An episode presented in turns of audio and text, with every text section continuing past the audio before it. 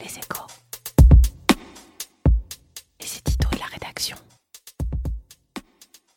L'opinion publique peut condamner sans preuve, pas la justice pénale.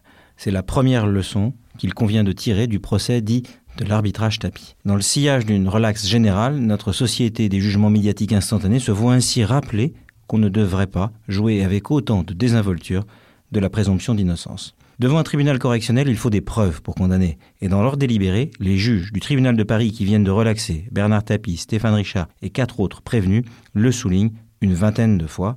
Le parquet n'a pas été capable d'apporter les preuves de ce qu'il cherchait à démontrer. On peut ne pas aimer les excès de l'ancien propriétaire de l'OM et d'Adidas, ou on peut se dire que le directeur de cabinet de Christine Lagarde agissait forcément sur ordre de Nicolas Sarkozy, alors président de la République. La bonne nouvelle est que notre justice ne condamne pas quelqu'un au nom d'un délit de sale gueule ou d'une simple conviction.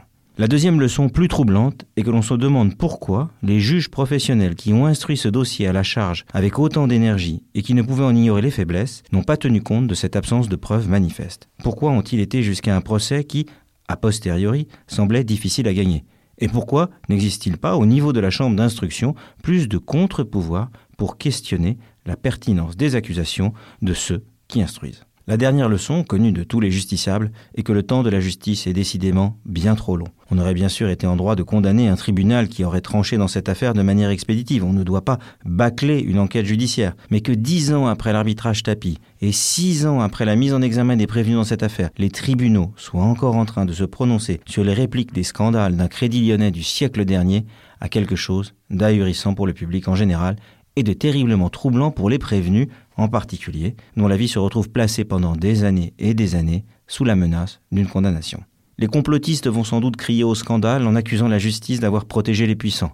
La vérité est que même si du temps et de l'énergie ont été perdus, le procès public et la confrontation avec les arguments de la défense ont permis de ramener cette affaire du terrain de la passion à celui de la raison. Retrouvez tous les podcasts des échos sur votre application de podcast préférée ou sur leséchos.fr.